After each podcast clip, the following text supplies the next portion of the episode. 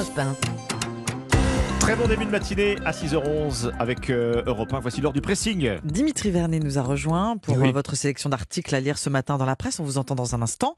Dimitri, on commence avec vous, Alexandre. Oui, jeudi 16 février, nouvelle journée de mobilisation contre la réforme des Mhm. retraites. Euh, le Figaro profite de cet acte 5 pour s'intéresser à ces retraités qui continuent de travailler. Ils ont 65, 75, parfois 85 ans. Certains le font par nécessité, d'autres par plaisir. En tout cas, ils sont de plus en plus nombreux, ces retraités, à le faire, ce qui arrange bien des entreprises, relève le Figaro. Alors aujourd'hui, on estime que un demi-million de retraités euh, déclarent une activité professionnelle tout en percevant leur pension de retraite. Ça représente euh, 3,5% des retraités de 55 ans et plus. Alors vous allez me dire que c'est marginal, oui, mais en tout cas, c'est une part qui augmente constamment. À la Sécu, d'ailleurs, on leur a donné un surnom. On les appelle, ces retraités qui continuent de travailler, les persistants. Les persistants. Voilà, les persistants. Alors on va pas se mentir, hein, euh, la grande majorité des retraités qui continuent à travailler le font par nécessité, bien sûr, pour mettre du beurre dans les épinards. Plus de la moitié des retraités qui cumulent emploi et retraite ont, ont 65 ans ou plus. Certains vendent leurs services sur des sites comme Senior à votre service. Ah oui, Ça- ça existe, Mmh, eh évidemment, oui, des Ça plateformes. existe. Sa fondatrice a même rencontré une dame de 70 ans qui passe le motoculteur.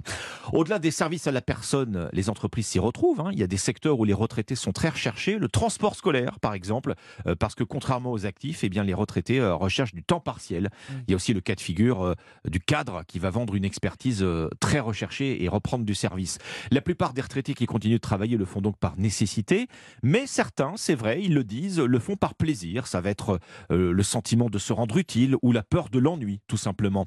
Alors, toutes les entreprises ne poussent pas les seniors vers la sortie. hein. Certaines recherchent au contraire cette force de travail euh, des retraités. Que dit par exemple ce patron d'une entreprise de signalétique dans le Rhône? Il dit avoir essayé de faire travailler des jeunes, mais il dit que c'est dur de les faire se lever le matin et de les séparer, tiens donc, de leur smartphone. Aïe. Ennui qu'il n'a pas avec les retraités. Résultat, Ah ce oui. sont cinq retraités qui ont été embauchés euh, à la place.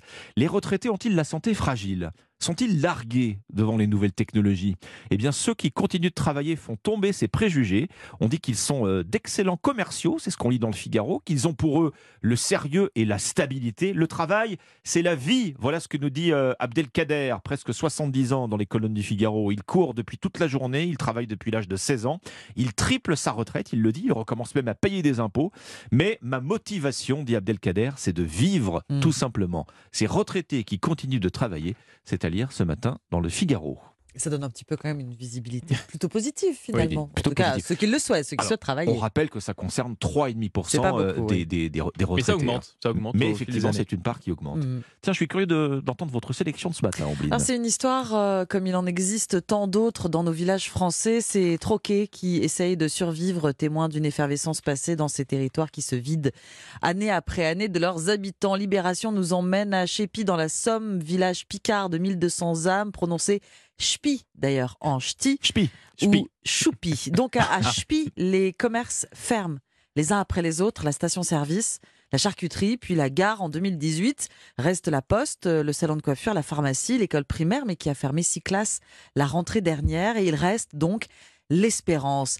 L'espérance, c'est le bar tabac PMU de Valérie Dière, où quand une personne rentre, explique un habitué, eh bien, elle fait le tour pour serrer chacune des mains. Le dernier café du village, ouvert du mardi au dimanche de 7h30 à 21h jusqu'à 1h du matin, les week-ends de fête. L'Espérance, c'est le quartier général des jeunes avant d'aller danser en boîte de nuit, raconte le quotidien. Des gens du coin, de tout âge, qui se retrouvent autour d'un espresso, autour du zinc de Valérie Dière, la patronne depuis 30 ans, la quatrième génération.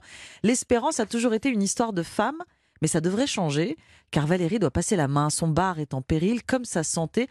Mais avant de s'arrêter, elle doit trouver un repreneur. Il y a un an, elle a embauché Dominique, Dominique Poix, un gars de la région, 50 ans, des lunettes carrées, le torchon sur l'épaule. Un cadeau, selon la patronne, euh, en qui elle place tous ses espoirs. Son bar tabac est à racheter, 170 000 euros. La banque se dit prête à suivre, écrit Libé, mais à condition que le potentiel repreneur vienne avec un apport personnel de 20 000 euros, argent que Dominique n'a pas.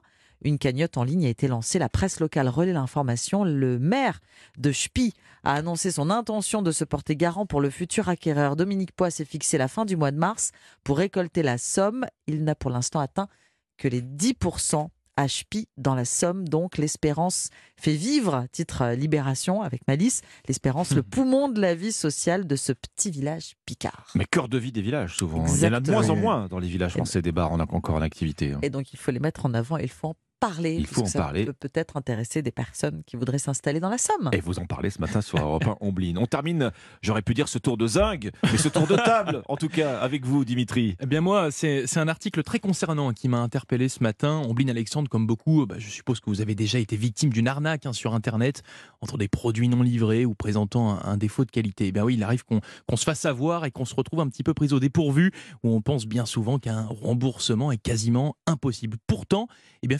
figurez-vous que si il existe un dispositif pour récupérer votre argent, un dispositif méconnu par beaucoup qui se nomme le chargeback. C'est ce que nous relate le Parisien ce matin. Le chargeback, charge en français. hein. Exactement. En fait, le chargeback, c'est une procédure de rétrofacturation auprès de votre banque qui vous permet en fait de revenir sur un ordre de paiement en cas de manquement d'un professionnel. La seule condition est que le paiement initial doit avoir été effectué par une carte bancaire. C'est tout. Et ça n'a rien à voir en fait avec les assurances des cartes bancaires payantes. Non, non, tout le monde y a le droit. Vous avez juste à contacter votre banque qui doit vous rembourser le montant et de son côté se faire rembourser par le commerçant en question. Alors on vous demandera peut-être des preuves hein, de la non-livraison ou du défaut de votre produit, mais les banques n'ont pas le choix.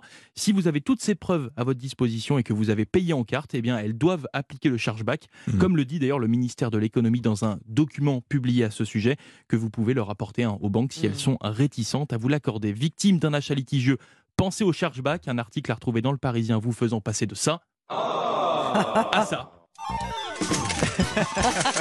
Au minimum. hein. au minimum, C'est plutôt bien résumé. à retrouver dans le Parisien. Merci beaucoup, Dimitri. C'était le pressing sur Europe